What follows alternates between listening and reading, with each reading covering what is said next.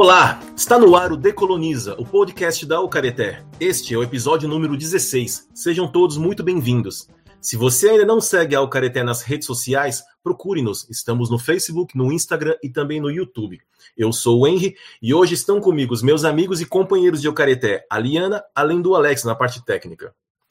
No início de 2020, o governo brasileiro nomeou Ricardo Lopes Dias para assumir a Coordenadoria Geral de Índios Isolados e Recém-Contatados da Fundação Nacional do Índio, a FUNAI, provocando fortes críticas de organizações indígenas e indigenistas, de pesquisadores, dos próprios servidores da FUNAI e da Defensoria Pública da União. O motivo? Dias é pastor evangélico e ex-missionário.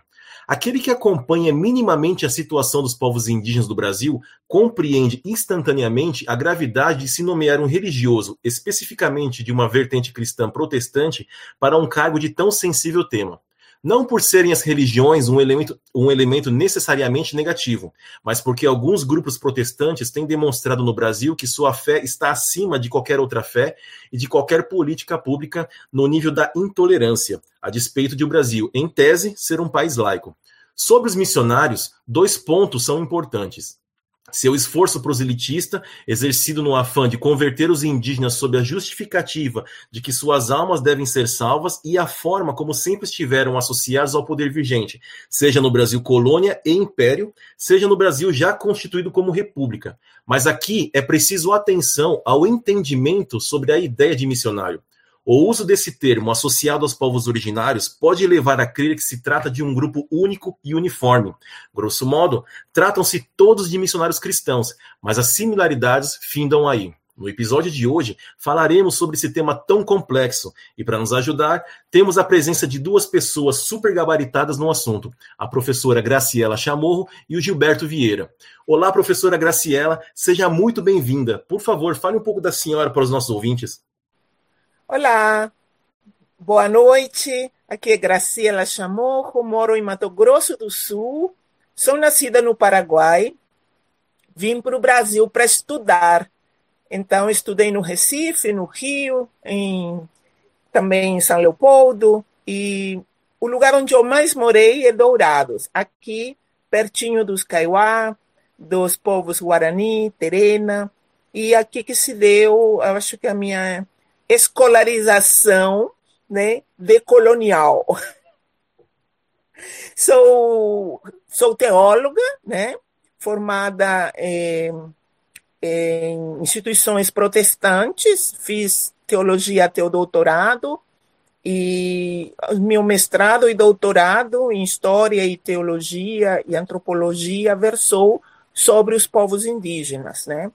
Sobre a questão do corpo e também sobre a questão mesmo da, da, da, religiosidade, da espiritualidade indígena, muitas vezes em confronto com a cristã. Muito bem. O Gilberto é conhecido por todos como Giba. Então vou deixar a formalidade e chamá-lo como sempre chamei.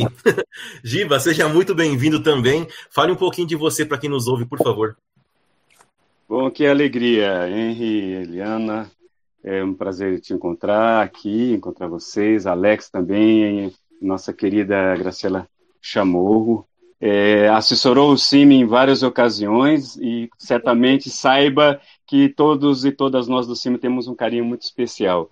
É, eu estou falando de CIMI, né, então talvez algumas pessoas não conheçam. É, eu sou membro do CIMI e nós falamos entre nós missionário, porque é, o CIMI é o Conselho Indigenista Missionário, que é uma organização da Igreja Católica, fundado no, no, início da década de 70, em 72, depois de um, um processo de, de, de, discussão e de constituição dos trabalhos e articulação dos trabalhos que já existiam. Eu, eu sou geógrafo de formação, mas me tornei indigenista a partir da experiência concreta com o povo Tapirapé e o povo Carajá, lá no nordeste do Mato Grosso, é, num primeiro contato em 2003 e depois, desde 2004, até o momento, é, eu trabalho com vários povos, enfim, mas é, pude é, talvez fazer esse processo que é, a Graciela fala de decolonizar-se, né? Justamente porque eu iniciei trabalhando nas escolas é, de ensino médio e fundamental entre os Tapirapé e depois com os Carajá, e eu acho que foi uma oportunidade muito importante. E eu acredito que toda a minha formação é, ela foi se constituindo, de fato, é, indigenista a partir desse contato. Eu, eu me considero assim, um indigenista em construção ainda, né? mas, de fato, essa experiência junto aos povos está sendo é, muito, muito prazerosa e, e um aprendizado fantástico. Muito bem, no primeiro bloco, vamos entender um pouco mais sobre os missionários. No segundo bloco, discutiremos sobre as ações dos missionários junto aos povos indígenas. E no último bloco, para fechar, vamos fazer nossas considerações finais. Para começar, professor Graciela e Giba, uh, vocês poderiam explicar aos ouvintes quem são os missionários e qual o seu objetivo? Vamos começar com a professora? Ok, tudo bem. Missionários e missionárias, elas têm uma missão. E eu, na minha compreensão, né, para a gente falar já desde a questão atual contemporânea, missionário e missionária não são só religiosos. Né? Existe uma missão não religiosa, também muito polêmica e muito, é, muito militante entre os indígenas. Né? Mas vamos na missão religiosa, que é o nosso tema hoje. Né? É, a missão é a de levar a boa nova, o evangelho pregado por Jesus Cristo a outras pessoas e a outros povos, a outras nações. Eu vou citar dois versículos da Bíblia que são muito utilizados para motivação é, da missão. Uma é a grande comissão, como o pessoal chama, que é o de ir por todo o mundo e fazer discípulos e discípulas em todas as nações. Você está Mateus 28, 19, e um outro que está no livro de Atos 1:8, que bem, Jesus estava se despedindo dos seus discípulos depois da ressurreição. Jesus disse: Recebereis o Espírito Santo e sereis minhas testemunhas em Jerusalém, onde eles estavam, como em toda a Judeia e Samaria, que era a proximidade geográfica aí, né? E até os confins da terra. Então, esses dois versículos são muito usados para colocar a ideia de missão né, e a vocação missionária já é comprometido com Jesus, né? São palavras supostamente palavras de Jesus, né? E que então está pedindo dessas dessas pessoas, né, a sua adesão a uma a um objetivo, a uma missão, né? A pessoa missionária, então, parte dessa convicção religiosa de que ela é depositária de um tesouro tão valioso que ela quer é, compartilhar com outras pessoas, né? É, e claro que isso vai, esse tesouro, vai, o conteúdo desse tesouro vai sendo, vai mudando no decorrer do tempo, né? Eu diria que no início do cristianismo, quando ainda se vivia é, o movimento de Jesus, né? Quando a gente na a gente na, na sociologia do Novo Testamento a gente fala em movimento de Jesus, né? A presença de Jesus e seus seguidores e suas seguidoras não é um evento celestial, né, na Terra, mas é um movimento, né? Um movimento que arrebanhou muita gente excluída da sociedade. Então, a missão na primeira, segunda, terceira, sei lá, quinta, sexta geração depois de Jesus. É uma missão que empoderou mulheres, libertou escravos, favoreceu os excluídos da sociedade e por isso mesmo as comunidades que surgiram dessa missão foram comunidades de ex-escravos, de mulheres, de estrangeiros, de viúvas, das pessoas que estavam totalmente desprotegidas naquela, naquela sociedade, né? Digamos assim que o coração da missão, então, era pregar e viver a justiça, a misericórdia e a fé. São três palavras muito importantes no movimento de Jesus. E com isso, Jesus também não estava criando uma, uma grande novidade. Ele está atualizando os profetas, né? Para os profetas essas três coisas eram muito importantes, né? Então, no momento em que Jesus vive, os quatro evangelhos narram isso, os outros evangelhos que não estão na Bíblia também narram isso, né? Que Jesus não só anunciava, mas ele vivia, né? Então, quando nós temos é, essa missão logo depois, né, no início do cristianismo, logo depois da, da morte de Jesus, né, ainda prevalece esse sentido de missão, né? Mas à medida que a, a, a, a comunidade que ficou no lugar de Jesus, vamos, seguidores e seguidoras de Jesus, na medida que esse movimento foi se institucionalizando, então também o conteúdo desse tesouro, o conteúdo dessa missão, foi também se associando com os poderes que foram surgindo no interior dessas comunidades cristãs. E, mais tarde, a partir do século IV, então, ela se associa ao poder imperial. Então, se a gente pula para o século XV, XVI, nós vamos ter é, a Península Ibérica explodindo né, em, em guerras, em, também em, em, em tentativas de paz, né? E uma das grandes, um dos grandes intentos né, do, do rei, é, é, do rei e da rainha, né, Isabel e, e Fernando, né, vai ser exatamente unir né, tantos reinos e, e tentar, então, a, eles usam também a religião para consolidar aquele, aquela, aquela, que vai, mais tarde viria a ser Espanha, né? Então, essa experiência do uso da religião contra os, eh, os islâmicos, né? Então, é uma experiência que antecede, né, em, em poucos anos, em alguns, em poucos meses, a vinda dos europeus para a América e que vai também trazer todo esse know-how de combater o outro para cá, né? Então nós vamos ter essa missão no século 17, é, que 16, que também é uma missão que surge logo depois da ruptura da igreja na Europa, né? Sabemos que a Europa se dividiu, né? Se passa um, uma régua aí pela metade, né? Inclinando mais hacia o norte, no lado oeste, né? Então, nós vamos ter um centro-norte protestante e um centro-sul católico. Então, o Concílio de Trento é que vai dizer como deve se tratar o outro. Não só o outro muçulmano, o outro judeu, o outro gentil em geral, mas o outro cristão protestante também, né? Então, os, os, os missionários que vêm para a América, para o continente americano, eles vêm imbuídos dessa missão de combater né, de ampliar o reino, né, ampliar o, o poderio do rei da Espanha né, e, e também conseguir súditos para ele. E se consegue, os súditos só podiam ser cristãos, né?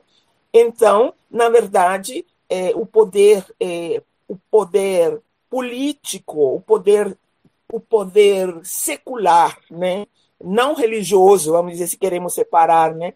Que está presente nessa missão na América, é uma missão, é, é um elemento é, de bastante mesmo de fortalecimento do rei, né? E o rei, claro, daí também já entra como representante de Deus, né? Aí tudo que tende a ser um, poder, um poderio, um, uma, um exacerbamento do poder único, né? Eles se remontam a Deus também, né? porque Deus lhes deu esse poder, né? Então, com todos esses discursos, essas pompas, esses rituais, né, são os meios que se usa para convencer os, os, os indígenas, né, para serem súditos, né? E, mas não só os indígenas da América, eles também vão para a África, vão para a Ásia, né? E, e a mesma é o mesmo objetivo, embora a metodologia tenha sido bem diferente, né? Então, aqui mais um, um, um pontinho aqui, nesse agente, claro que são grandes, grandes momentos da história, né? É, por que, que os protestantes não vieram para cá fazer missão quando, quando se deu a conquista, né? Porque jamais eles poderiam fazer isso. Primeiro, que os protestantes, os países chamados protestantes, não estavam no auge do poder na Europa. Né? Eles não estavam nessa, nessa é, comoção né, de ir e fazer discípulos e tudo mais, né? porque não era a sua, a sua, o seu momento histórico. Né? Esses países vão se consolidar muito mais tarde, né? É, já no século XIX, né? entrando para o XX, né? e, e o, o, a, a Espanha não, né? A Espanha eh, começa já no século XVI, né? E nós vemos que essa a chegada, por exemplo, eh, na, na da, dos europeus aqui, né? Eh, ela, ela, a igreja então se associa com com, com os conquistadores, né? Não podemos esquecer que o Nóbrega, né, ele traça em São Paulo, né, nove anos depois da sua chegada, ele estava escrevendo o projeto de, de, São Paulo, né, como deveria ser eh, São Vicente, né, e, e como deveria ser, eh, ou seja, é todo traçado na missão, é a missão que vai eh, o, o, o, vai fazer com que aquela selva se transformasse numa na megalópole de hoje, né, mas numa vila e por aí, né, foi crescendo. Então, a missão ela tem muito mais conteúdos, né? Quando um religioso fala, quando um missionário fala de si, vamos dizer, um missionário muito religioso, né? Ele vai falar da sua experiência de conversão, do seu amor a Deus, do seu amor pelas, pelos seres humanos e vai dizer que esse amor que lhe move a fazer missão. Ou seja, é, é uma é, é 100% linguagem religiosa e 100% submetido ao que seria fé, né? Mas no estudo das missões, né? Que aliás é um estudo muito precário aqui na América, né? É, mas o estudo das missões religiosas, né? É um estudo que mostra para gente que as missões nunca foram só religiosas, que as missões tiveram um impacto social muito forte seja aquela primeira missão, depois da morte de Jesus, né? E como a missão na época moderna, né? E a missão contemporânea também, né? Nós sabemos que se o Concílio de Trento seguiu, né, apoiou, impulsionou a missão até a metade do século XX, na metade do século XX começa a haver também uma mudança muito grande. Então, nós temos novas missões especialmente depois do concílio, né, que o concílio como que lhe dá uma alforria a esses outros movimentos dentro das igrejas e fora das igrejas, né, e, e um salvoconduto, né, e elas começam a aparecer. Então, nós temos missionários que vão entender a sua missão de maneira muito diferente, né? E nós vamos ver, por exemplo, um missionário que vai entender por missão, estou falando de eh, setores de igrejas, tanto católica como protestante, protestantes históricas, né? Eh, e as próprias organizações de missão, eles vão falar que missão é convivência, que é presença silenciosa, que é reaprender a, vi a vida, conhecer as culturas, para melhor compreendê-las, amá-las e dialogar com elas. Espaço de testemunho da própria fé. E, e não precisa a outra pessoa deixar a sua fé. Né? Eu acho isso muito interessante. A missão como exercício de solidariedade, de misericórdia, é, como ajudar os povos indígenas a acederem à justiça. Né? É, então, nós temos uma mudança muito grande, mas esta nova missão, ela é muito, ela é muito, tem uma vida muito curta ainda, né? Vamos dizer, ela tem 60 anos, né, 70 anos esta nova missão. E nós tivemos também grandes retrocessos nessa nova missão, né, por causa também do movimento pentecostal e neopentecostal que trouxe de novo né, para o campo da, da, da, compreensão missionária né, uma, uma visão assim, extremamente religiosa, no sentido estreito do termo, né, onde, como se fosse possível você só atingir religiosamente uma pessoa, né? Então, eu acho que eu vou dar espaço para o meu colega Giba, né? É, vontade, eu, só, por favor. eu só queria fazer um, um, um, ainda um paralelo dessa dimensão da missão.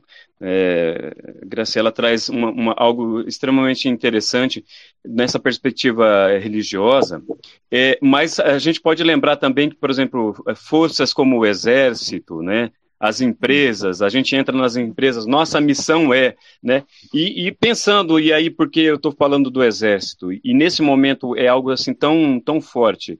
Essa perspectiva, inclusive a afirmação de, de militares, né? Missão dada, missão cumprida, essa coisa toda, isso vem para a alçada também, vem para o espaço é, religioso, principalmente neopentecostal. Se a gente pensa o que, que é, por exemplo, o, o o, os guardiões do altar, né, que foram criados pela Igreja Universal do Reino de Deus, to, toda uma dimensão militarizada, né, inclusive no seu comportamento, mas também nessa per perspectiva de imposição né, de uma visão é, religiosa. E eu acho que essa é, é uma interface assim é, pesada, né, que, que volta isso que, que Graciela está tá dizendo, né, de um, de um retorno. Isso volta com esse movimento tão forte, porque é uma imposição de uma perspectiva religiosa que ela não só se impõe, mas ela muitas vezes é violenta. Se a gente pega situações é como tem ocorrido com uh, o povo de terreiro, agressões a crianças né, que, que são de, do, é, do povo de terreiro,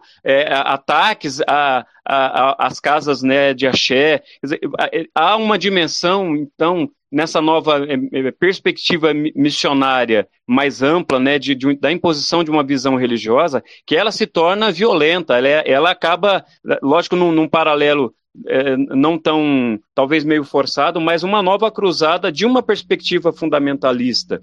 E, e aí eu acho que pensando nessa dimensão para os povos indígenas, também e isso está muito evidente quando a gente vê toda essa movimentação né, de, do, do, de, uma, de uma bancada é, que não é só evangélica, mas também católica, mas fundamentalista, no sentido de a leitura da, da, é, da palavra de Deus, né, a leitura da Bíblia, numa, numa, numa visão extremamente funda, fundamentalista, né, aquilo está escrito é aquilo que é daquela forma, e isso precisa ser imposto. Então a gente vê toda uma movimentação dentro do governo federal, né, com, com toda essa, arte, essa, essa interface dos religiosos, né, afirmações, é, por exemplo, que o, o, presidente atual faz, né, que o próximo é, ministro do STF, do STF é alguém que seja terrivelmente evangélico. Então, quer dizer, esse terrível também tá, é, trai imbuído dessa força impositiva, né, que é extremamente é, perigosa, né? E, e assim, por fim, talvez para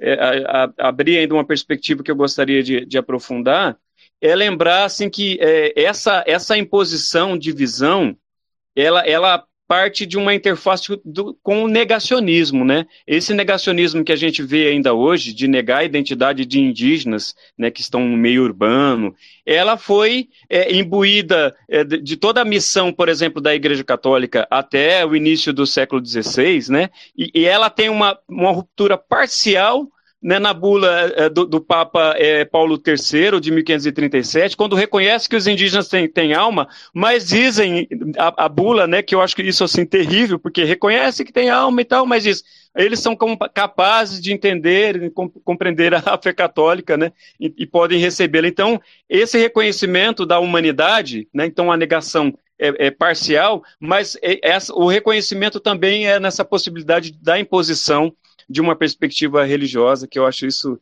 extremamente perigoso. Já era, já foi associado ao genocídio historicamente e volta é, de uma forma muito pesada na, na atualidade.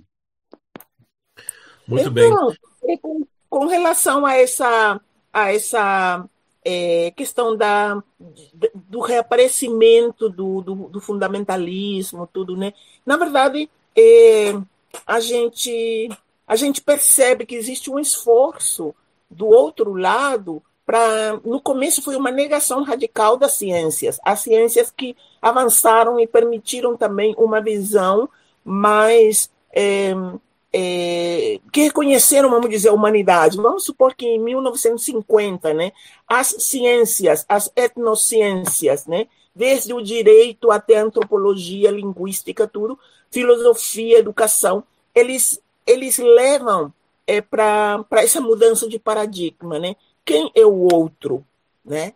E, e quando e isso afeta a missão, porque se eu enxergo do outro lado um ser pleno, capaz de fé religiosa, vamos dizer, se eu estou deste lado achando que eu sou missionário e eu reconheço que do outro lado tem um sujeito de fé, é claro que a minha missão fica relativizada, né? Então, quando eh, essas coisas também entram nas igrejas, eh, especialmente agora eu falo de protestantes, né? Então existe também uma readequação a essa linguagem e hoje em dia, por exemplo, se fala em missão transcultural, né? Que é uma uma missão que se entende, eu vou conhecer o indígena, eu tenho interesse pela sua cultura, eu respeito a sua cultura, eu vou aprender a sua língua, né? Mas o que eu vou lhe ensinar, na verdade, é além disso tudo. A cultura é como que uma mídia, que está aí entre nós, né?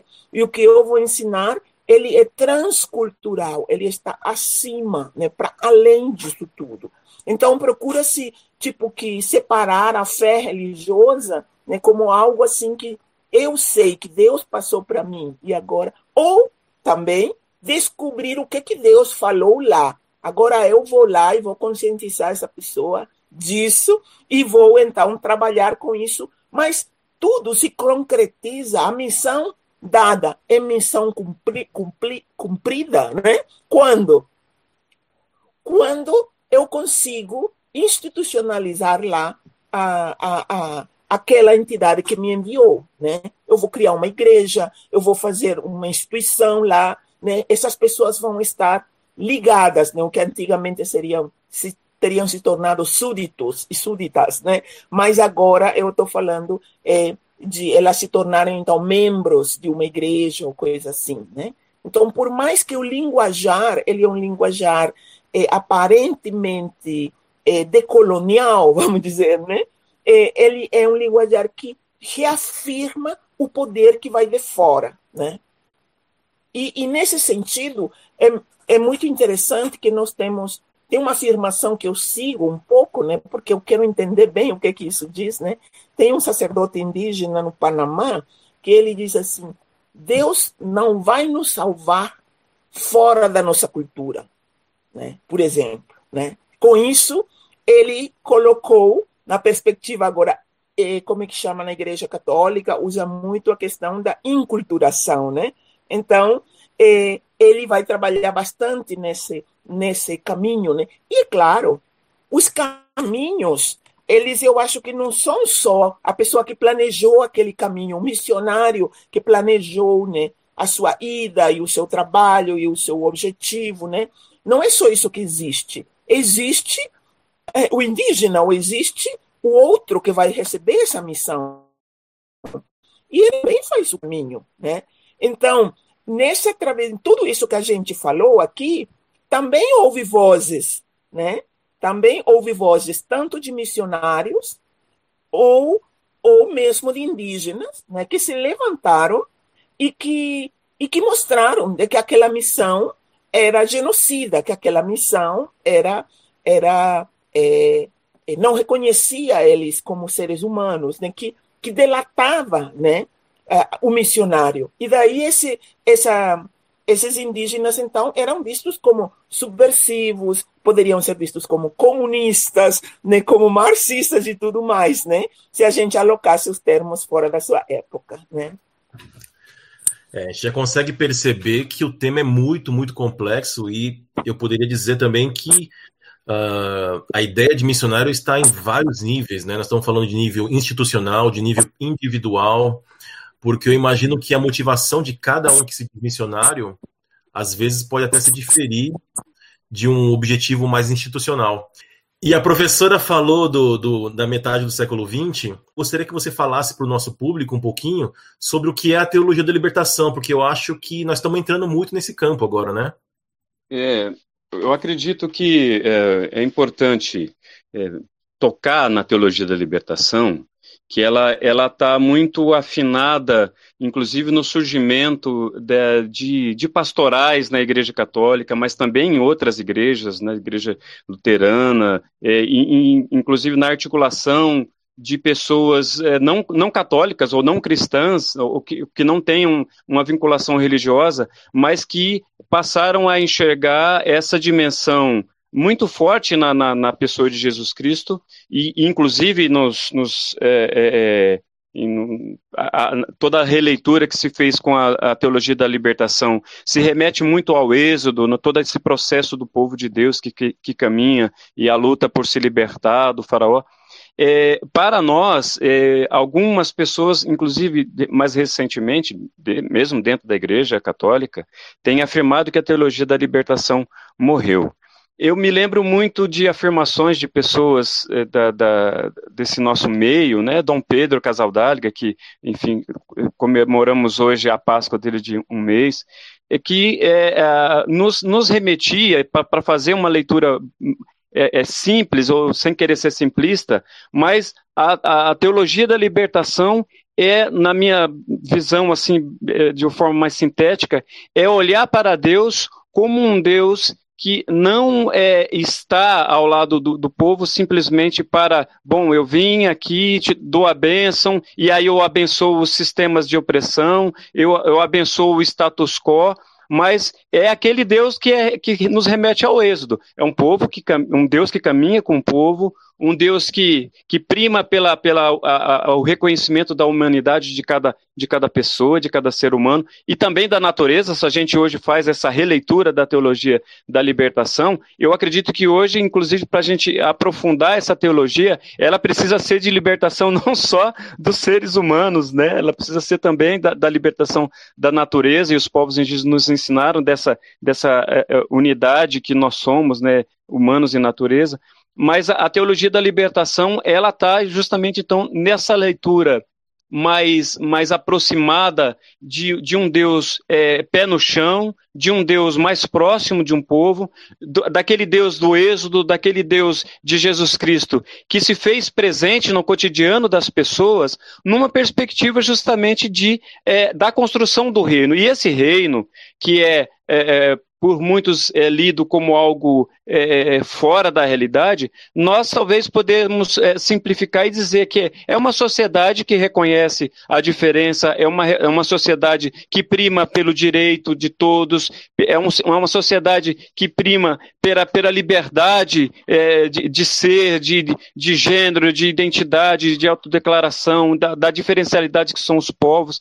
Eu acredito que é, é ler Deus como um Deus que não é aquele Deus, muitas vezes é, é preconizado no, no, no, Primeiro Testamento, que condena, né? um Deus que, que mede, né, na, na, tradição mais judaica, o que mede os seus passos que devem ser dados no dia de sábado, mas um Deus que liberta, é aquele Jesus que entrou e que colheu as espigas, né, porque o, ele dizia, né, o homem foi feito para o sábado e não o sábado feito para o homem, nesse sentido de que a, a religião ela deve vir e, de uma forma que liberta as pessoas. Então eu acredito que essa perspectiva, de forma muito sintética, é que alimenta essa perspectiva de pastorais, de, de movimentos que entraram na luta concreta né, da terra, é, do, com os povos indígenas, com o povo negro, com as, as expressões religiosas de matriz africana, para que, é, de, em fato, a, as suas expressões sejam respeitadas e, lógico, no que diz respeito à terra, que possa haver a, a libertação da terra, que é a reforma agrária, que é a demarcação dos territórios. Acho que numa leitura é, mais simples, sem querer ser simplista, eu acho que, é, sem fazer a leitura teológica, né, acho que seria um pouco essa perspectiva que eu gostaria de trazer. Muito bem, até agora nós pudemos ter aqui, com a participação da professora e do Giba, uma contextualização. A professora trouxe muito da, do histórico dos missionários, não é? O Giba trouxe para a gente agora um pouco dessa novidade que foi a teologia da libertação ali no meio do século XX. Mas no próximo bloco vamos ver como toda essa, essa temática se envolve com os povos indígenas diretamente. Voltamos em 15 segundos. Decoloniza, o podcast da Ucareté. Um bate-papo com uma boa pitada decolonial sobre os povos tradicionais, culturas, racismos e muito mais.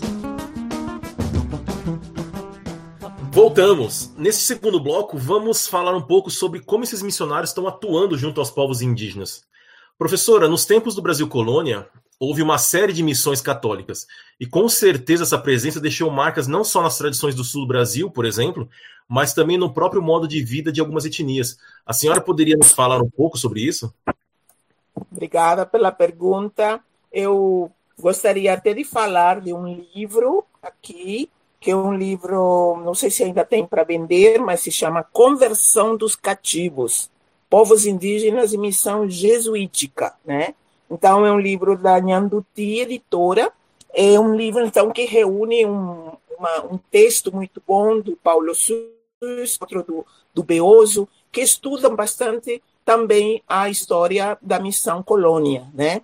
Então, claro que que nós temos, né, as, as experiências sociais, entre elas a religião, né, elas deixam marcas é, profundas na vida, né, ainda mais quando é uma experiência já tão longa, né? Então, é claro que os primeiros povos que se encontraram com os missionários na costa, né, esses povos desapareceram. eles não deixaram nada, não deixaram, vamos dizer, é, não tiveram continuidade biológica, né? Para a gente dizer, olha, esses povos que foram contatados há 500 anos, né? E aqui. É, essa é um pouco uma retórica que os indígenas também assumiram, e todos eles se colocam como descendentes desses que foram contatados 500 anos atrás, né? Mas como povos, como grupos humanos, é, eles desapareceram, porque ficou vazio de índio a costa. Os índios que foram repovoar a costa, eles vão, eles tinham que subir a serra e levar, descer, por isso que chama descimento, né? É uma instituição, né? Se tornou uma instituição, né? O fato de descer as montanhas né? e repovoar lá. Os indígenas que hoje habitam a costa do Brasil eh, são indígenas que reocuparam as terras. Muitos deles até têm os mesmos nomes dos indígenas que aí habitavam eh, 500 anos atrás, né? Mas eh, eles não são descendentes diretos biologicamente desses indígenas, né? Mas todos eles, né, mesmo os que tomaram contato há 300 anos, 400 anos, é, 200 anos, eles têm marcas, sim, né? Então, nós, por exemplo, é, aqui em Mato Grosso do Sul, nós temos os Kaiowá, né, que tem contatos, esses contatos são esporádicos, né? Século XVII a mesma coisa, mais com os bandeirantes, né? Mas aqueles que continuaram aqui presentes, né? Século XVIII vai ser com a turma do ouro, né? E bandeirante ainda, né? E assim vai, né? Século XIX, erva mate, século XX, missão protestante, e depois missão católica também, né? Então, essas experiências com católicos, com cristãos e cristãs, o que que lhes deixou, né? Por exemplo, a cruz é um elemento muito forte na cultura caiuá. Né? Inclusive, na versão Curuçu, que seria a aguaranização, caiuaização do termo cruz, né? entra na língua e eles resemantizam esse elemento, né? Ressemantizam né? e fazem dele, então, a estrutura do mundo, a, a estrutura do corpo, eles enxergam cruz como enxergam a estrutura das coisas, né? faz parte do mito da criação. É uma cruz vazia, sem Jesus, sem ora pro nobis. Né? Então, é um elemento que mostra ah, um símbolo cristão muito forte. Né? Ele é o símbolo dos xamãs e das xamanas, né? mas é um, uma semântica diferente. Ou seja, o indígena não foi, nesse processo, uma, um passivo. Né? Ele, ele dinamiza o seu, o seu saber, né? E os seus conceitos e re, recoloca, né? Nesse outro suporte, né? Então, esse é um elemento no campo da no campo da, da linguagem, né? Que eu acho muito é, importante, né? E nós temos uma religião popular, vamos dizer, né? Uma religiosidade popular, em alguns casos muito densa, muito espiritual, em outros casos, mais é, parece mais folclórico, né? Mas nós temos uma religiosidade é, católica, né? A religião popular, ela, ela é, ela é uma, ela, ela virou cultura mesmo, né? Ela se diluiu como um, uma, um modo de ser, né? Das pessoas, né? Seja na fala, né, ao dizer sempre Deus, Deus, Deus o tempo todo, né? Deus te guarde, Deus te abençoe, né? Deus que sabe, né? É, contra Deus ninguém pode, por aí vai, né? Como também é, a sua, o seu medo, um certo medo, um certo, é, uma certa convicção, vamos dizer, de que fora de mim existe um poder que governa, né? que dá sentido às coisas, né? E não atentar muito contra isso, né? Então, é um, são atitudes também do mundo mítico que eu acho também são, são, são muito importantes, né? Para pôr limites também, né? Na vida das pessoas, né? Então, eu acho que esses limites são bastante postos pela, pela religião, pela, pela, pela religião popular, né? Então, eh, podem se citar aí muitíssimas coisas, né? As grandes festas, né? Eh, há também as, eh, mesmo a, a, vamos dizer, uma canonização popular, né? De determinadas personalidades religiosas, né? Um, uma piedade muito grande, né? Eu tive a oportunidade de conhecer um pouco dessa piedade através de uma estudante de doutorado do Ceará, né, que trabalhou ah, os santos populares, mas os santos que não são canonizados pela igreja, né? Então, tem, por exemplo, um cara, um ladrão que fez assim muitíssimo mal à cidade, né? Roubou quase todo mundo, né?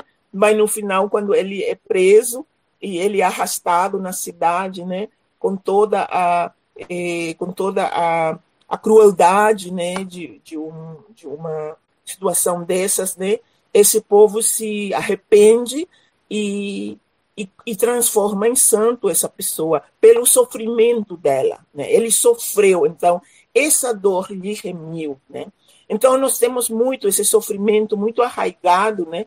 Que vem um pouco lá da primeira evangelização do século eh, da época colonial, né? Quando a, a missão consistia mesmo em, em você é, é, converter as pessoas para a ideia, né? E para a, a para serem mais é, dóceis, né? Elas têm que elas têm que se sujeitar e o sofrimento que elas tinham de sofrer na, so na sociedade, em qualquer posição que elas estivessem, era sempre menor que o sofrimento de Jesus, né? Então, era sempre ainda estava lá uma dívida, né? Então, o sofrimento é visto como uma, um ato redentor, né? Isso é muito forte e isso também é um grande empecilho às vezes para para se levar um, uma outra missão, né? Que empodere mais as pessoas, né? E as torne mais críticas né, diante da, da sociedade. Né? Uh, Giba, entre as décadas de 1940 e 1970, mais ou menos, o que a gente chama de indigenismo estatal, que era o SPI, né, o Serviço de Proteção aos Índios, e depois a FUNAI, a Fundação Nacional do Índio, uh, elas fecharam parceria com o Samber Institute of Linguistics. Eu não sei se você já chegou a ver alguma coisa a respeito disso, que em tradução essa instituição é Instituto de Linguística de Verão. Mas apesar desse nome, essa é uma instituição cristã e ela tinha e tem, e tem porque ela ainda existe com o objetivo é converter os indígenas por meio de suas próprias culturas. Ah, ou seja, eles aprendem a língua, a cultura e depois chegam a traduzir alguns trechos da Bíblia na língua desses indígenas, né? Uh, só para termos uma ideia, a missão Novas Tribos, que é aquela na qual o, o Ricardo Lopes Dias, que eu citei no começo, ele, ele atuou junto com eles, né? Eles têm, a missão Novas Tribos tem atuado com 47 etnias indígenas, cara. É muita etnia. Então eu te pergunto, qual é o risco para os povos indígenas ao se depararem com missionários, e aí não importa se são católicos ou protestantes, que têm como objetivo a conversão? É, Henry, eu acho super legal você é, lembrar dessa questão do, do Summer, né? É, até porque tem umas coisas assim interessantes. O Summer, nesse período, né, ainda no início de 70, por ali, era uma referência justamente nessa perspectiva da, da, da linguística, né? Então, nós tivemos, inclusive, gente do CIMI que fez curso, né, para e que depois, lógico, se libertaram, entre aspas, assim, né?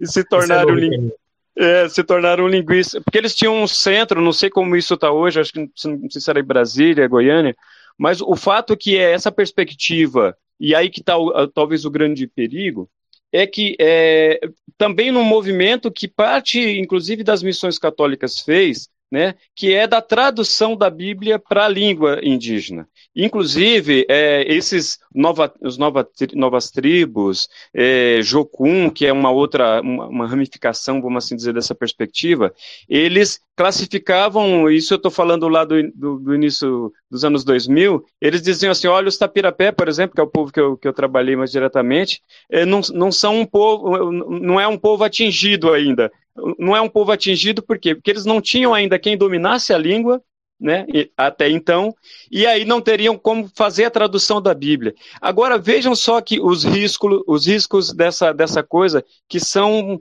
até da ridicularização, né? O, o animal, por exemplo, para os Carajá que tem, é, é, a Missão Novas Tribos atua há muito tempo por lá, né? O, o animal mais sagrado, assim, dentro da, da, cultura é o veado. Agora, imagina a gente trocar o veado por um cordeiro, né? É uma tradução absurda, né? Porque não tem nenhum elemento né, dentro da cultura judaica, né, que possa fazer o vice-versa com, com o veado, né, é outra composição. Então, eu estou falando isso porque, na minha leitura, a, a, a, tradução, sem lembrar que a tradução pode ser uma traição, né, essa, esse jargão, mas é também porque ela eh, geralmente busca trazer uma tradução, é, por vezes literal, por vezes, alguns textos, é, textos que busca tentar fazer uma releitura a partir da cultura, é, é, é é, uma, é um crime até, assim, porque é, é, simplifica aspectos muito mais profundos dentro da cultura indígena, que não, muitas vezes não pode ser traduzido, né, é, pela simplesmente você entender que, bom, eu vou colocar um, um cordeiro num lugar e coloco um, o veado porque é o animal mais simples da, regi da região, ou simplesmente eu, eu, eu traduzo aquilo, e isso é muito comum, né, bom, como que vocês chamam Deus?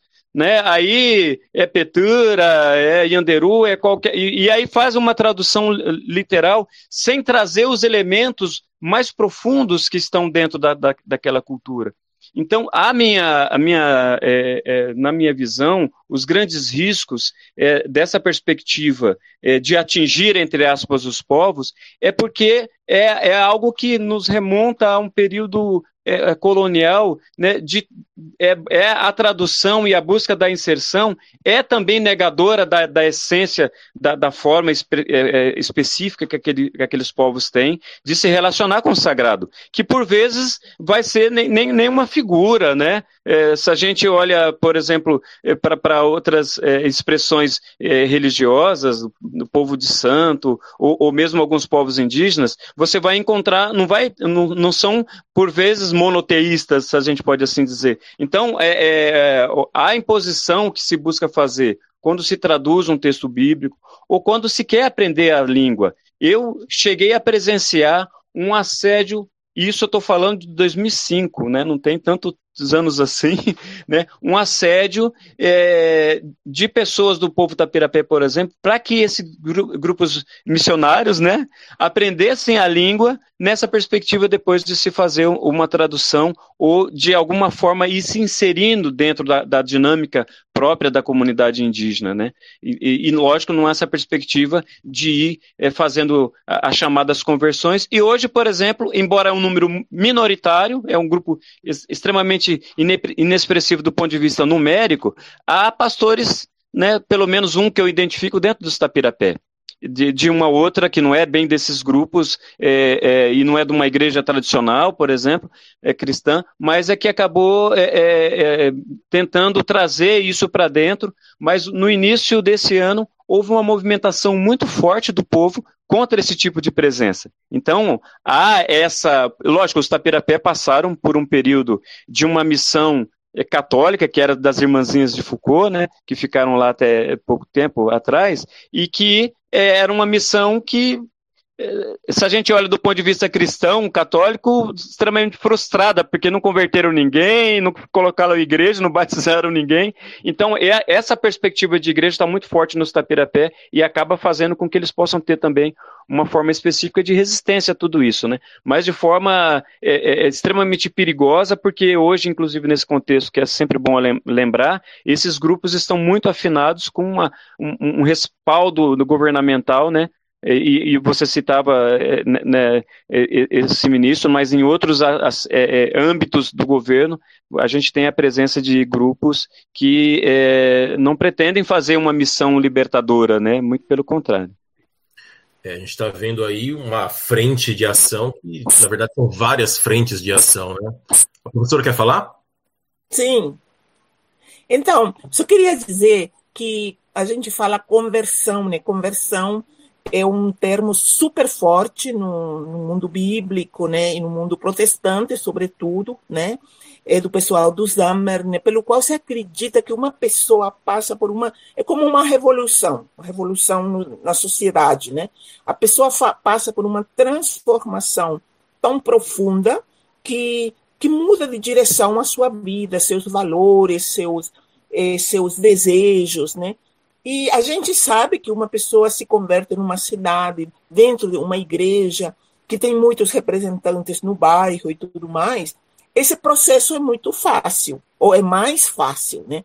A gente também, então, só para a gente relativizar um pouco, né? O poder do missionário ou da missionária, né? Que ele pode pretender converter o indígena, né? Mas, em geral, especialmente as primeiras gerações, né? As conversões, elas são muito fugazes, vamos dizer, né?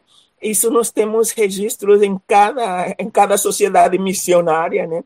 Há uma queixa geral de que os índios eh, não, não permanecem, eles não permanecem, né? Então, mesmo aqui em Dourados, né, um indígena que vai dizer está há cinco, há cinco gerações né, dentro da igreja, mas você vai fazer, elas estão em 20 igrejas, eles já foram, né, já, já pertenceram. Né? Então, o vínculo, o indígena também é relativamente livre, vamos dizer, né? para romper ou para ir para outra igreja ou então agora nós temos isso não está na nossa agenda de conversa né mas eu acho que a gente não poderia deixar de falar isso que é o próprio protagonismo indígena também nessa missão nós temos em Dourados em torno de 100 congregações locais de culto religioso cristão eh, na reserva de Dourados dessas 100 vamos dizer que eh, em torno de 50% são igrejas independentes, são igrejas de indígenas, né?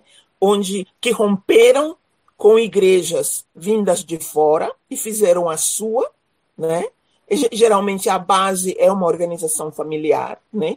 ou elas também é, é, foram saindo de uma, entrando em outra, entrando em outra, e às vezes o indígena, essa igreja até faz parte de outra igreja fora, mas quem lidera é um indígena lá, e, e tem às vezes aspectos bem, bem distintos da igreja é, fora, da qual ela é filial. Né? Então, só para a gente perceber que hoje em dia não basta a gente pensar a missão com esses missionários que vêm de fora, mas a gente também tem que pensar a missão como o com o indígena à frente, né? Isso se deu em muitos países, né? Na Bolívia, por exemplo, onde os missionários foram literalmente expulsos pelos indígenas, e os indígenas disseram para eles: Nós já sabemos o que é a Bíblia, o que é a salvação, né? O que é a nossa missão, e agora nós que vamos fazer. E eles ficaram com toda a infraestrutura que a missão tinha construído, e eles continuam, e são uma igreja indígena, entende? Então, em algum momento, os indígenas pegam essas coisas em suas mãos, né? O que eu vejo aqui na nossa sociedade, aqui na nossa proximidade, é que as igrejas têm meio que instituído a organização familiar, né, que antigamente então eram pequenos grupos consanguíneos ou por afinidade, né, que então procuravam coesão e procuravam votar junto, vamos dizer, e, e também é, disputavam a solidariedade né, dos outros, faziam alianças, mas era um grupo. Né? Hoje em dia a gente não tem mais isso, em raras ocasiões a gente encontra isso.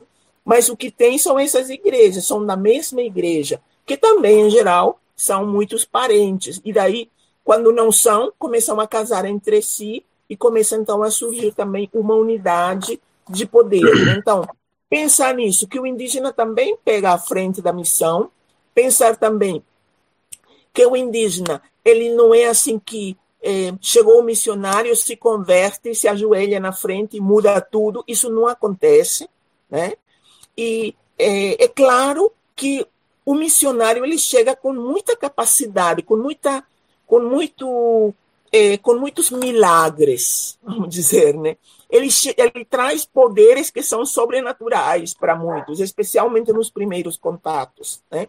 E isso eu acho que é um grande, é, é um, é um grande, é uma, uma coisa de corrupção mesmo, né? Porque uma pessoa que chega lá com a capacidade é, de, de fazer é, mudanças muito grandes na vida de uma sociedade, né? pela introdução de tecnologia, por exemplo, né, essa pessoa, obviamente, passa a ser seguida, né, porque até os líderes têm essa capacidade, né, o líder é exatamente esse, né, que tem o poder, um pouco do poder sobrenatural, vamos dizer, né. Então, eu acho que essa é a, a gente jogar pesado demais com isso, né. Então, nós entre nós, mesmo em contexto em que a gente tem algum poder, vamos dizer, da fala, eu estou falando aqui, né? E, então, é, a gente também tem um certo poder, vamos dizer, né? Mas a gente procura, a gente tem uma ética, vamos dizer, a gente, eu não quero parecer como uma pessoa que, que vai constranger o outro pela fala a ir para uma outra postura, né? Então, isso acho que é uma coisa muito muito complicada, né? Que muitas vezes os missionários não têm esse pudor ético, vamos dizer, né? De, de não é o constrangimento, né? Que seria uma forma até leve de poder, de força, né? Mas também mesmo a força, o uso explícito da força. Isso existe. Isso existe nas, nas relações com os indígenas ainda, né? É, a coação, mas existe também essa força. E isso me faz lembrar muito de um, de um livrinho que o de um, é, um texto que o, que o Nóbrega escreveu, né, no século XVI no Brasil, né, sobre, sobre o diálogo para a conversão do gentil. E ele coloca dois personagens que dialogam. Um personagem é o língua, é o tradutor, é aquele que vai passar a mensagem na linguagem indígena e que entende os valores do indígena, né? E o outro é o ferreiro, que é aquele que domina a tecnologia, né? E o ferreiro, o ferreiro quando fala diz assim: não há que se pregar com a, com a palavra, há que se pregar com com, o, com os, os atos, né? Com gestos, né? E o gesto que este povo entende é o ferro, é no sentido mesmo de levar pau, né? De levar porrada, né? Então foi uma institucionalização da, da força na missão. E isso uns nove, dez anos depois da chegada dos jesuítas aqui, né? Nós vamos levar ainda uns 13 anos até que sai um documento que vale para todo o mundo jesuítico, né? É, do uso da força, né? E então daí a igreja vai fazer uma grande diferenciação, né? Que eu acho que muitas vezes é, é, é, é, importante a gente lembrar, porque ele é bem explícito, né? Ele vai dividir o gentil em três categorias, né? O gentil que você tem que ser sócio dele, tem que que são os, os, os, cientistas da China, ou do Japão, ou da Índia, né? Que é essa aristocracia, né? Com quem eu vou entrar em diálogo. Se eu não entrar por aí, não vou entrar em canto nenhum. E para lá vão missionários refinados, né? Missionários cientistas né? e tudo mais. E lá, claro que a igreja também não prosperou, né? A gente sabe né, isso. E nós temos também uh, um, um, segundo grupo, que seriam os incas, os astecas, os maias, né? Que são razoavelmente sofisticados, e esses a gente tem que tratar com coações, né? Com, com constrangimentos, né? Isso, essa técnica vai funcionar. E, por fim, nós temos os do Brasil, os das Terras Baixas, o do Paraguai, que são indígenas tão, é, tão ignorantes, né? tão pouco humanos, que só a porrada com eles. Então, não pode trabalhar uma missão da moléstia aí com eles. Né? Tem que ser mesmo o uso da força. Né? E isso eu digo porque é, eu acho bom lembrar, porque essas coisas existem. E quando você menciona que nós temos grupos armados, vamos dizer, dentro de igrejas, né? milícias né, evangélicas, vamos dizer, né? essas figuras existem no imaginário, né? E a religião é muito associada com, com poder, né? É, no nível também, é, especialmente das igrejas mais novas. Sim. Liana, por favor. Oi, tudo bom? Obrigada. Boerrara, Graciela e Baixapá. E, e... Poranhandê. Giba, um prazer estar aqui com vocês. Eu nem queria interromper também, sempre bom escutá-los. É, e Graciela fazendo essa referência me remeteu a uma passagem, também voltando nessa perspectiva histórica e também para relacionar com os dias atuais, para a gente entender o genocídio também na perspectiva contemporânea, né? É, se a gente pegar no próprio indigenismo e nesse período que Graciela mesmo coloca como da conquista, né? Acho bom a gente retomar esses termos como para entender missão, entender também esses termos como conquista e conquistadores, né? Que se a gente for nesse período histórico da, da colonização e da conquista, com como Las Casas mesmo denunciava toda a carnificina e o genocídio, né? Ele como esse primeiro missionário aqui nas Américas, né, denunciando toda abre aspas aqui, eu selecionei aqui um, um trecho que ele nos coloca a cegueira dos que governavam as Índias não podia compreender nem entender o que em suas leis é mais claramente ensinado, isto é, que ninguém pode ser chamado de rebelde sem antes ter sido súdito. Né? Então, Las Casas, já em 1556, nesse período também que se proibia o termo de conquista e conquistadores, e nessa disputa argumentativa né, com Sepúlveda, justamente nessa ideia de colocar os indígenas nessa perspectiva da servidão natural, dessa inferioridade.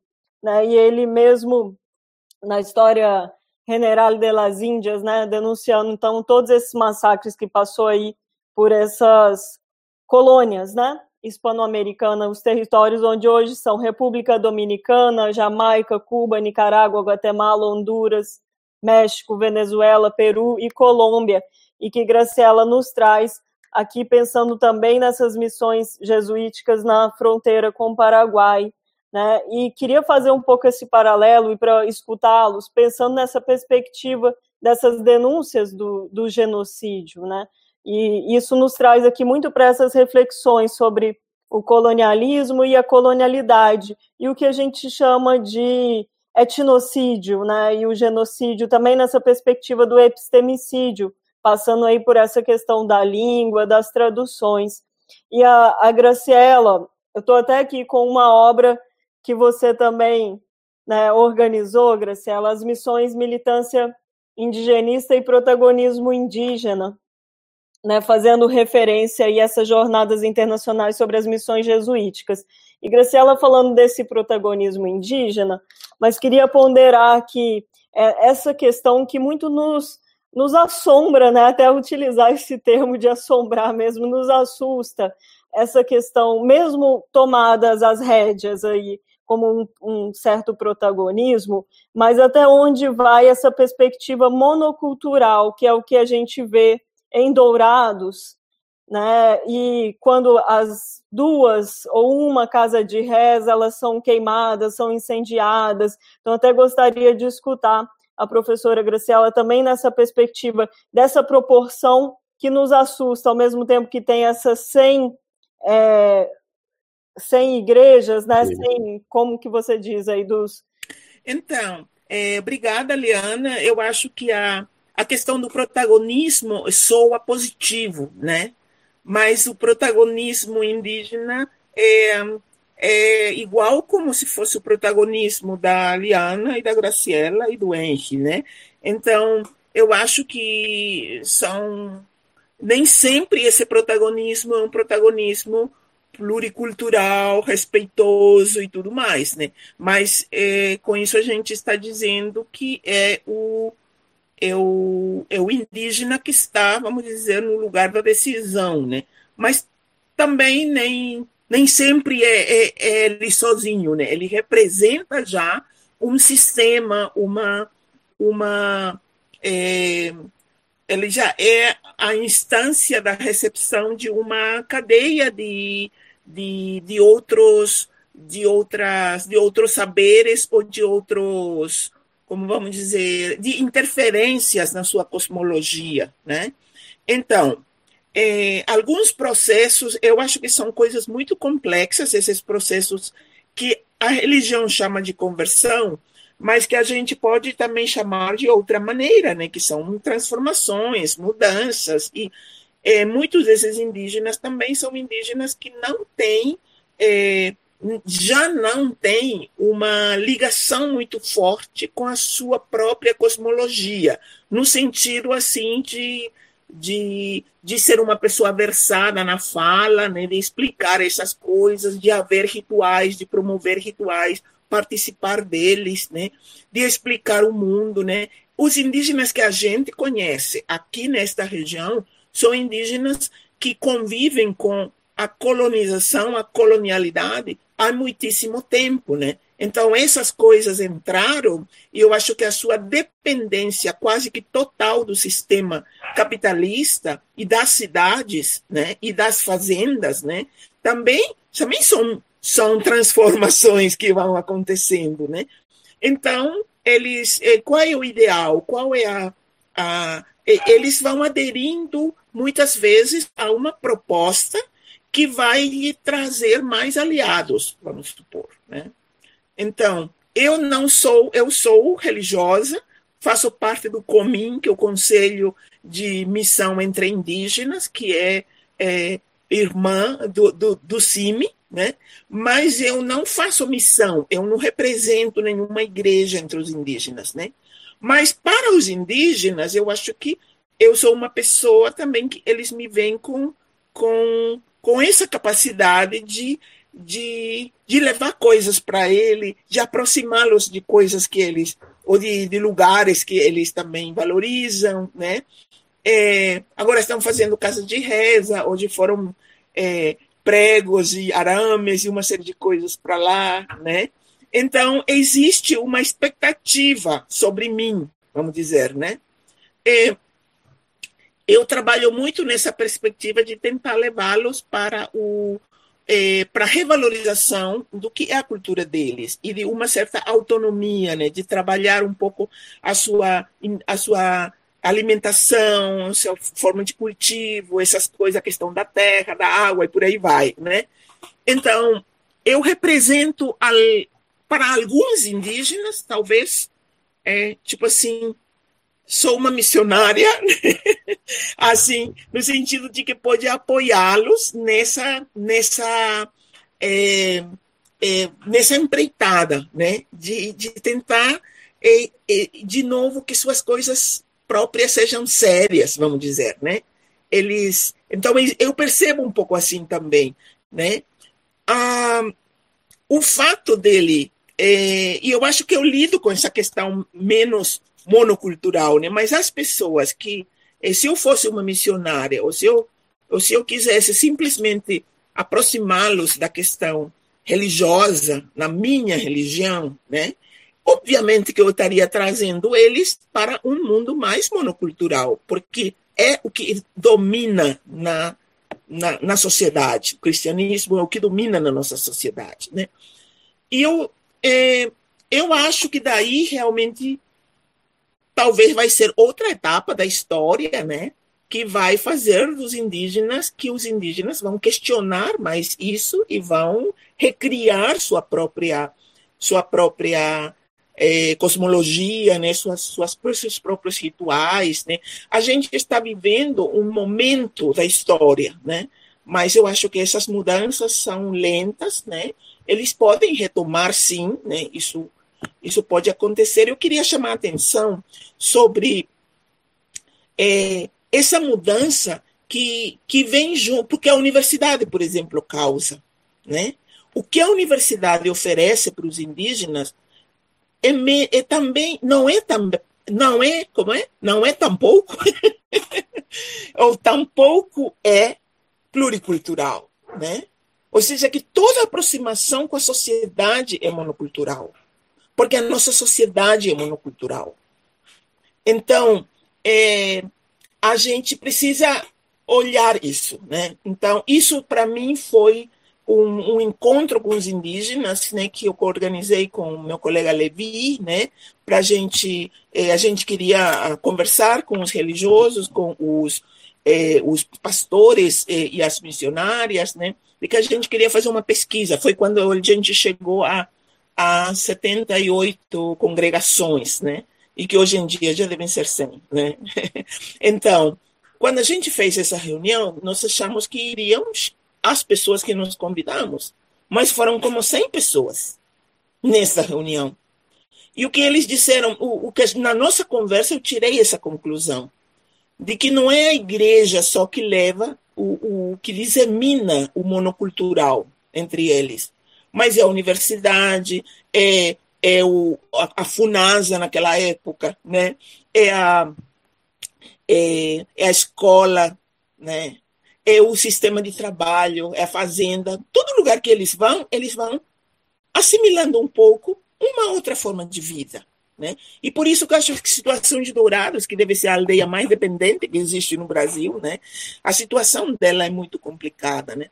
Então, esse protagonismo que eu falo indígena é um protagonismo assim, é, simplesmente pelo fato de ser um indígena que está lá. Né? E, e que muitas vezes, de fato, ele está lá nessa posição de liderança, ou porque ele expulsou o não indígena, ou porque ele saiu de uma de uma igreja não indígena entre indígenas que, que ele não suportava mais, né?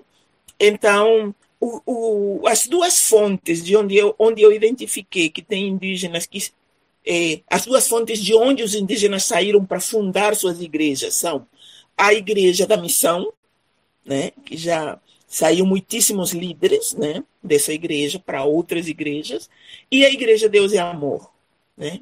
Uma, a primeira, porque é relativamente, eles falam, é fria, ela não é avivada, porque ela é, os indígenas só se sentam, todo mundo só se senta no culto, né?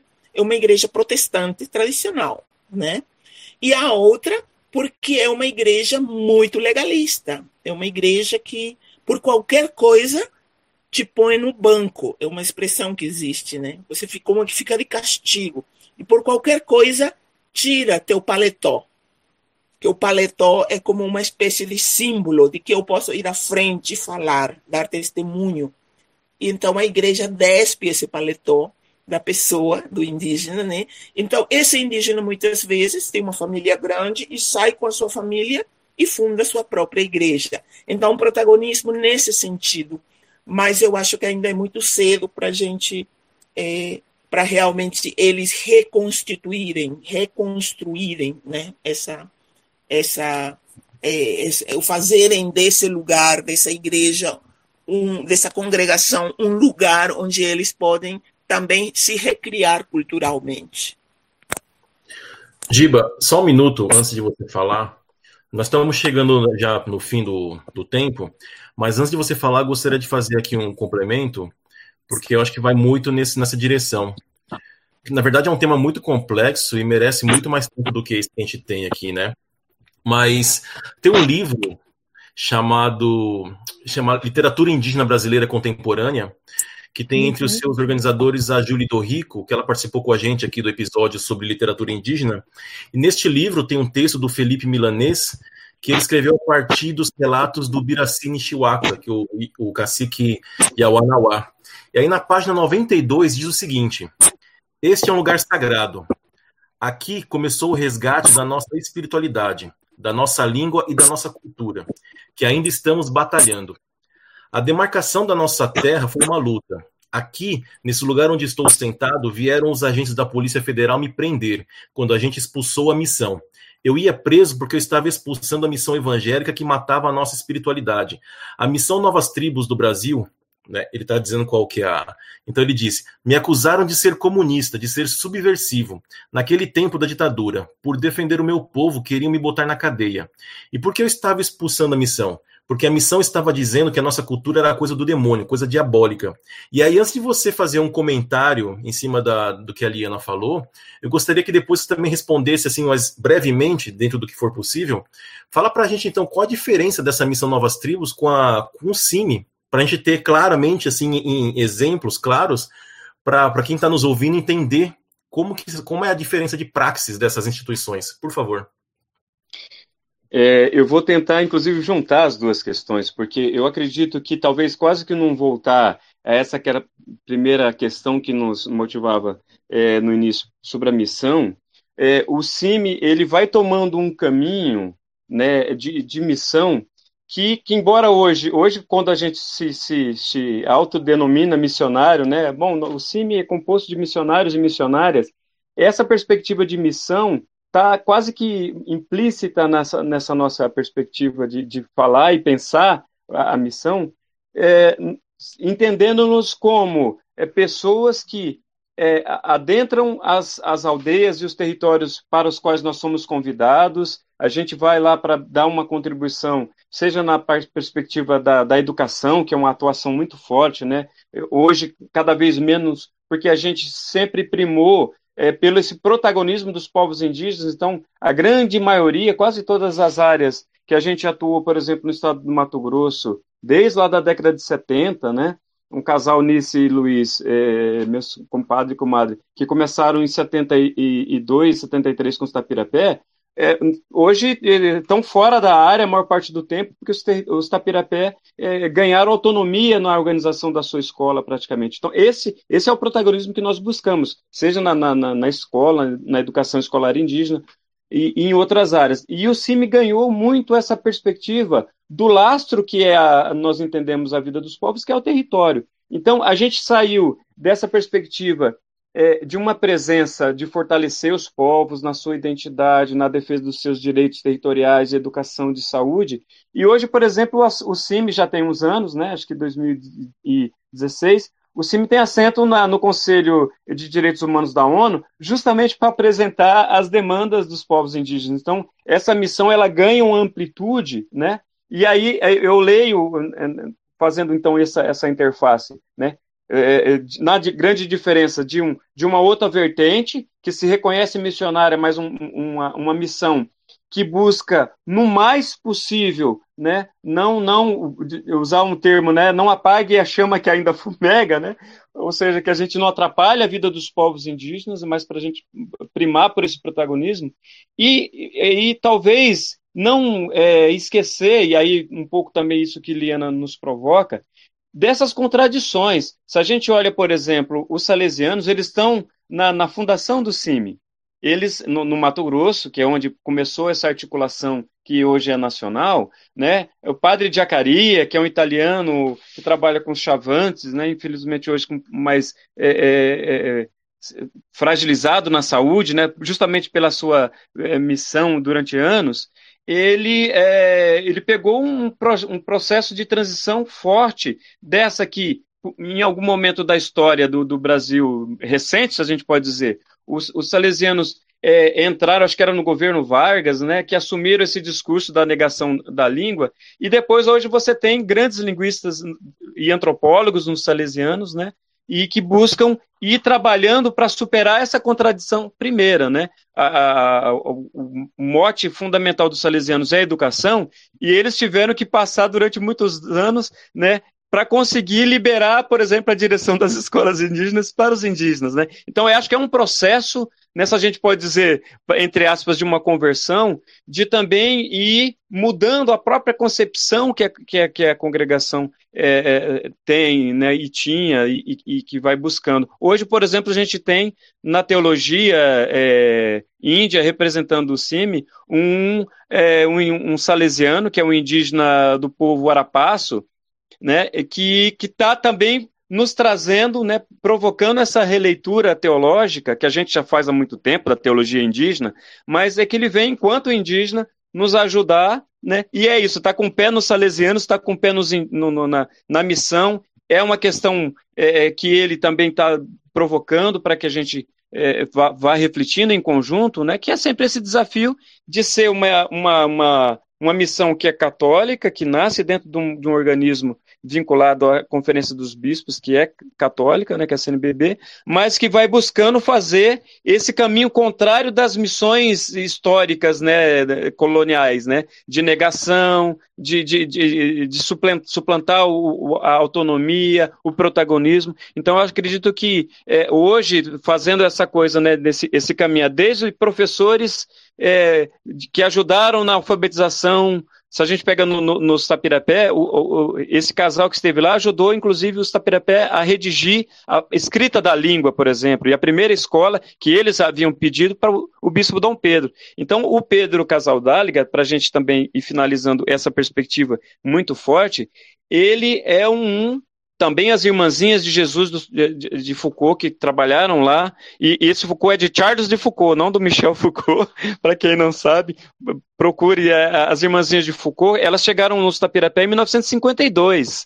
francesas né, com uma, uma leitura é, de, de, imersão no, no, ambiente dos povos indígenas extremamente respeitosas, né, e elas influenciaram Pedro depois, que vai chegar no final da década de 60 e se torna bispo só ali em 71, e ele visitando as irmãzinhas, aprendendo muito com elas, certamente é, é isso ajudou a, a, a que o CIMI depois também contemplasse dentro da sua perspectiva é, missionária, né, essa essência que é do protagonismo dos povos indígenas, do respeito é, o máximo que se pode e de é, primar pelos direitos dos povos, fundamentalmente o territorial, mas não só eles, né? É, todo o, movimento pré-constituinte e, e, da Constituinte de 88, houve uma participação intensa né, de membros do CIMI, certamente sempre ali é, é, é contribuindo para que a, os povos indígenas tivessem a sua presença, que foi também um, uma definição para que a gente tivesse esses direitos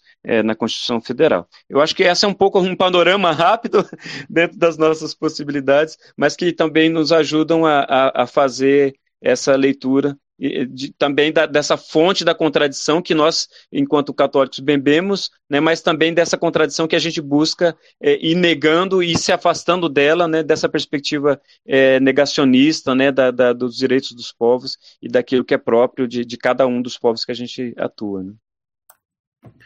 Muito bem.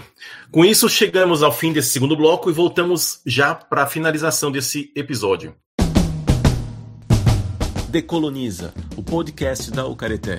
Um bate-papo com uma boa pitada decolonial sobre os povos tradicionais, culturas, racismos e muito mais.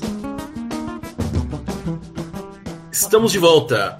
Professora Graciela, Giba, estamos chegando ao fim desse episódio e, em nome da Ucareté, quero agradecer demais suas participações. Professora, gostaria de fazer alguma consideração final? Sim, agradecer a você, a Liana, a toda a parte técnica também aqui, né, pelo convite, né, eu acho me senti muito bem, eu achei, acho um tema muito pertinente, né, e eu acho que essa lida com o outro, que é tão claro na missão, né, é, o estudo da missão religiosa, ele nos coloca esse tema central, o que que eu faço com a outra pessoa, com o outro povo, com alguém de uma outra cultura, né? Esse outro também é algo muito complexo, né? E, e tentar um pouco abrir isso, né? Que a gente considere isso, né? Esse outro, ele não é só um alguém que aparece na missão religiosa, né? Esse outro, essa outra, né? Estão aí em todos os âmbitos do nosso relacionamento, né?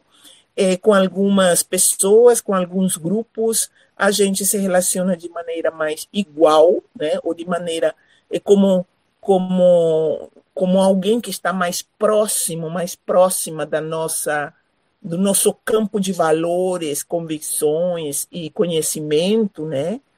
Classe social, o que seja, né? E com outros e outras a gente se relaciona com mais distância ou com menos conhecimento, né? É, eu acho que isso é um grande tema, né? É uma transversal, né? Que mexe desde o nosso cotidiano, né? Até a nossa profissão, né? E, e é muito importante a gente considerar isso. Né? O que que eu faço, né? Com esse interlocutor, com esse, com essa outra pessoa, né? De outro lugar social, né? E com esse setor da sociedade da qual eu não faço parte, mas ele me ocupa, né? Ele está aí, né? E, e eu tenho uma atitude diante disso, né? Uma atitude a tomar diante disso, né? Eu acho que é uma questão ética fundamental, né? E, e que nos chama, né? Para para uma atualização, né? Eu acho que as pedagogias, né? Elas mudaram muito, né? Mas é, mudaram de novo, né? e mudaram, às vezes, é, ultimamente também, trazendo de novo né, o uso da força, o uso da, da, da imposição né, de quem é mais forte, de quem está falando. Né? Então, acho que essa mudança brutal que a gente está enfrentando né, em muitas esferas, né, é, e que, claro, colocam em é, faz tremer a nossa democracia, né? E isso, isso é um, eu acho que uma coisa que tem que nos preocupar e tem que nos ocupar, né? Porque é, a gente não não viverá melhor sem esse outro, sem essa outra, né? E nem no mundo dos relacionamentos humanos, né? E nem no campo dos relacionamentos é, é, de relacionamentos para os indígenas seria mesmo com os outros seres da natureza, né?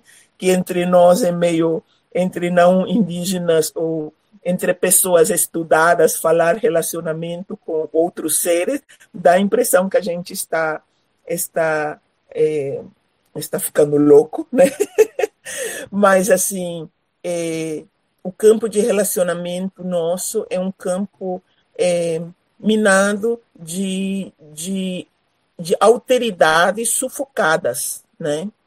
E que a gente é, é, tem uma responsabilidade geracional, né, de tirar do sufoco, né, essas alteridades, né, pelo menos naquilo que que, que cabe a nós, que é, que cabe que está no campo da nossa relação, né? Eu acho que aqui entre nós, né, é o campo da é, vocês estão na comunicação, né, no campo mesmo da comunicação, da mídia, né, trazer esses temas, eu acho importantíssimo. Eu vou seguir vocês, eu vou assistir os, os, ah, os, os podcasts anteriores, né, e, e vou falar de vocês. Eu acho que é a, a decolonialização é muito importante e eu não falei aqui que a gente também não, não é, quando vai falar, né, não tem como se organizar tão bem como quando é escrito, né? Então, mas eu gostaria de mencionar o COMIN, que é o Conselho de Missão entre Indígenas, né, que está junto com a Fundação Luterana de Diaconia. Ela, ela fez o ano passado, é, essa entidade missionária fez o ano passado um seminário sobre decolonialização, decol, como é? É, missão decolonial, né? mas os temas foram colonização, decolonizar e colonialidade, né? E foi muito interessante. Eu não participei, ajudei um pouco a, a indicar coisas, mas eu não pude ir, né? E uma das uma das características também é, é dessa desse, é, uma das dos aspectos fortes desse evento também foi a assessoria indígena, né? Ou seja, como é que o próprio indígena né, e também ajuda, né, também colabora, ou também concebe esses eventos, né, e também vai se criando uma, uma, uma relação intercultural né, para propor essas coisas. Né? E eu acho que essa é, é não digo que é a solução, é, todas essas tentativas têm inúmeros, inúmeros é, é, tem dificuldades, né, para elas não são inteiras, né, mas eu acho que uma relação intercultural ela ela ela aponta, né, para uma forma de relação que respeita essa essa alteridade, né, e procura trazer, né, num ambiente de comunicação, então é muito mais é, muito mais representatividade do que é a realidade, que a realidade é plural, né? A gente que muitas vezes não é né, na comunicação e tudo mais, né? Então eu agradeço a oportunidade e viva a diversidade, viva os povos indígenas, né? E os missionários do bem. tá certo, professora. Giba, tem alguma consideração final? Olha, além de, de, agradecer demais essa oportunidade desse encontro tão gostoso, né, com Liana, com você, Henry, com Graciela, o nosso querido Alex que ficou aí nos ajudando nessa parte tão importante e técnica, hoje cada vez mais fundamental, e agradecer as pessoas já que, que vão nos ouvir, é, indicar o debate sobre democracia, Henrique, eu achei fantástico, foi muito legal, né, que vocês fizeram assim internamente, sem nenhum convidado, mas que deram um show de bola. E o legal do, do, do podcast é isso, né? Você pode ouvir enquanto está fazendo outras coisas, né? E eu achei super legal o debate, super atual, né? Mais que nunca a gente precisa entender essa dimensão do que de fato a gente quer enquanto democracia, né? Se a gente quer voltar aquilo que a gente chamava de democracia, ou que a gente quer construir outra coisa, né? E eu acredito que essa outra coisa, é, a perspectiva dos povos indígenas tem muito a nos ajudar. Eu, a gente não tocou, mas eu acredito que há uma, uma uma contribuição, que é isso que é, no Brasil a gente acabou chamando de bem viver, né, que na Bolívia, no Equador, é, é o Sumacamanha, o Sumacalçai, que é essa perspectiva de, de um bem viver é, que busca a construção é, daquilo que a gente chamou de algum tempo de terra sem males, que a gente pode chamar enquanto cristão de reino de Deus, mas é a construção de uma sociedade em que a gente prime é, pelo, pela valorização da, das diferenças, né? reconheça que a diferença é algo que, que nos é, é, enfim, nos torna um país é, rico do ponto de vista cultural. Se a gente olha né, que nós temos é, mais de 100 é, grupos indígenas isolados ainda no Brasil, né, fala-se de 110, 115, né, essa diversidade de línguas que a gente tem no, no, país, né, de, desses mais de 305 povos, eu acredito que esse outro que agora a gente está no período da história que se busca negar, a gente tem um governo que busca negar, né,